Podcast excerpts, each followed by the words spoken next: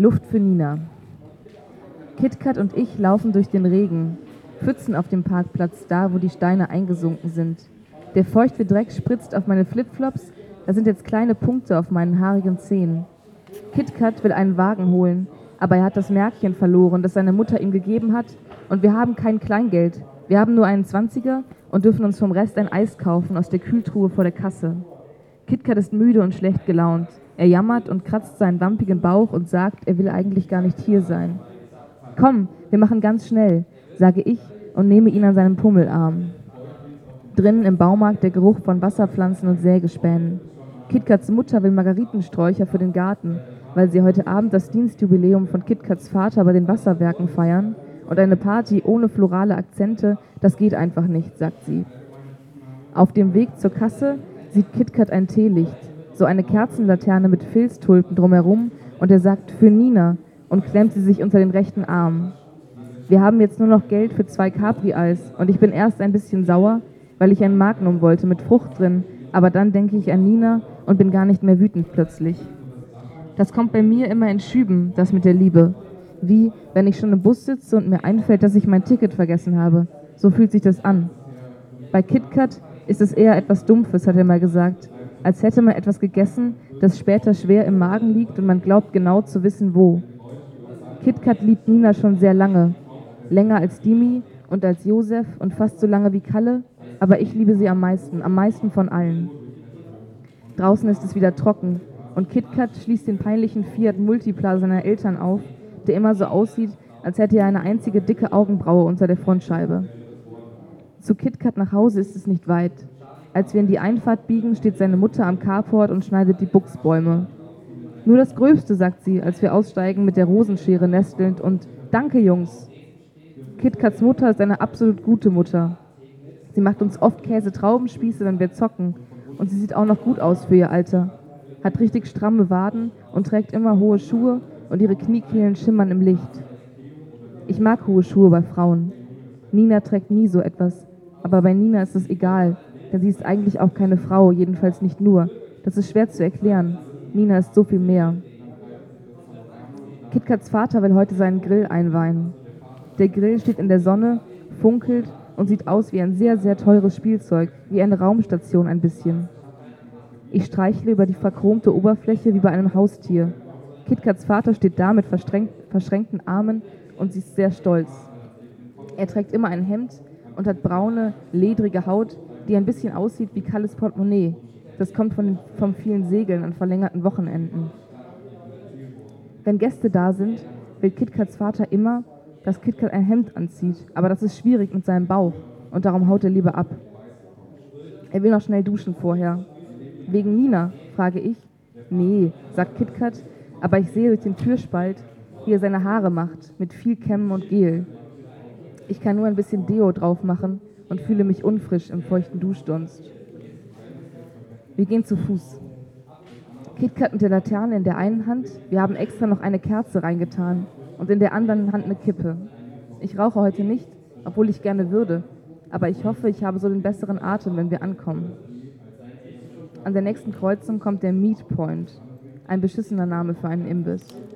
Da hat Dimi gearbeitet, letztes Jahr im Sommer, und schwört, dass sie da alles aus Katzenfleisch zubereiten. Und die Katzen dafür fangen sie nachts auf dem Wertstoffhof hinterm Penny. KitKat macht die Kerze in der Laterne an. Für die Stimmung, sagt er, und ich mache pff. Aber eigentlich finde ich das schön. So ein Licht im Halbdunkel, als wären wir Wachmänner oder Nachtwächter oder wie das heißt.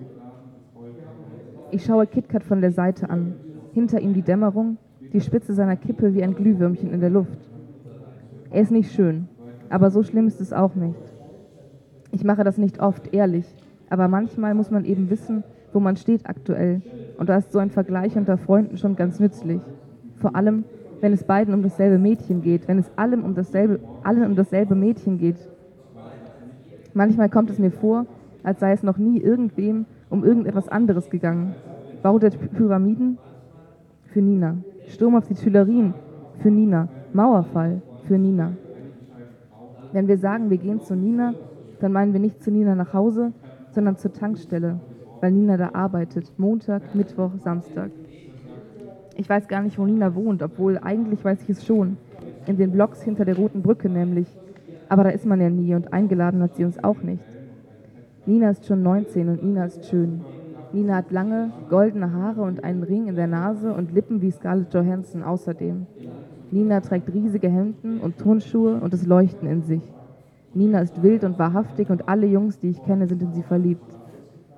Als wir also ankommen, schwenkt KitKat die Laterne und Nina sieht das und kommt raus, was sie eigentlich auch nicht darf, aber da gibt sie einen Scheiß drauf.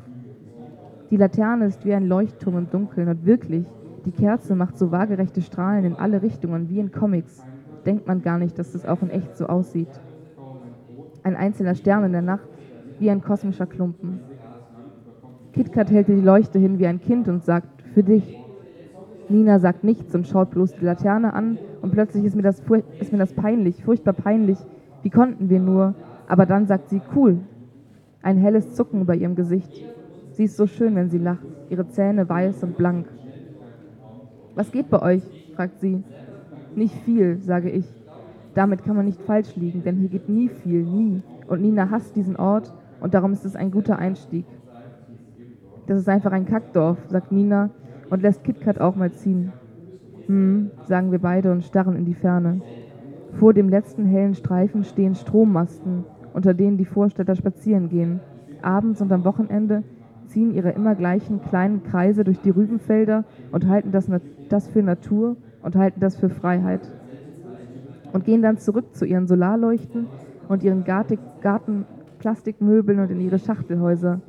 Das ist nicht von mir. Das hat Nina mal gesagt und sie hat recht damit, wie immer. Wenn wir alleine sind, ohne Nina, dann finden wir manchmal, dass sie das alles ganz schön einseitig sieht hier und dass manche Häuser ja wirklich ziemlich schick sind aber ihr das zu sagen, daran denken wir nicht. Warum auch?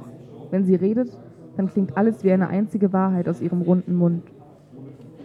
Für Nina muss alles groß sein und echt. Nina mag fluchen und Kartoffelschnaps und Bratäpfel machen und vorher auf dem Feld klauen. Nina mag ungeschminkte Frauen und wegfahren, einfach so. Nina hasst Modeschmuck und Hausfrauenkunst, Möbel, die extra alt aussehen, obwohl sie das eigentlich gar nicht sind, Sie hasst Rollrasen und vor allem diese Sprenkelanlagen, die ihn bewässern. Nina will ins Grüne. Sie will zelten gehen und eine Woche nur Baumrinde essen, wenn es sein muss, und Fische mit den Händen fangen und Sex haben in den Dünen versteckt, der warmkörnige Sand noch zwei Tage später auf der Kopfhaut. Nina will nach Berlin, weil dort nie jemand schläft. Schlaf ist etwas für Vororte, für Siedlungen wie diese.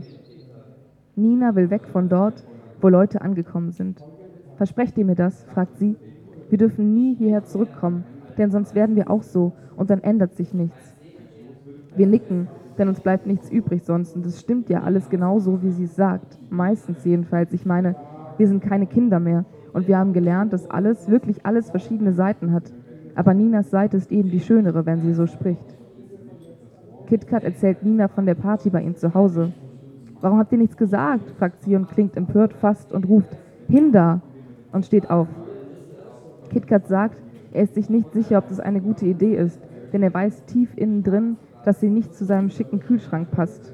Aber die Vorstellung, dass Nina zu ihm nach Hause kommt, die flirrende Schönheit, die unerreichbar taumelnde Nina, der Name eine blauschwere Verheißung, die Vorstellung macht ihn ganz unruhig und es fällt ihm plötzlich sehr schwer zu denken, an irgendetwas zu denken, das nicht sie ist.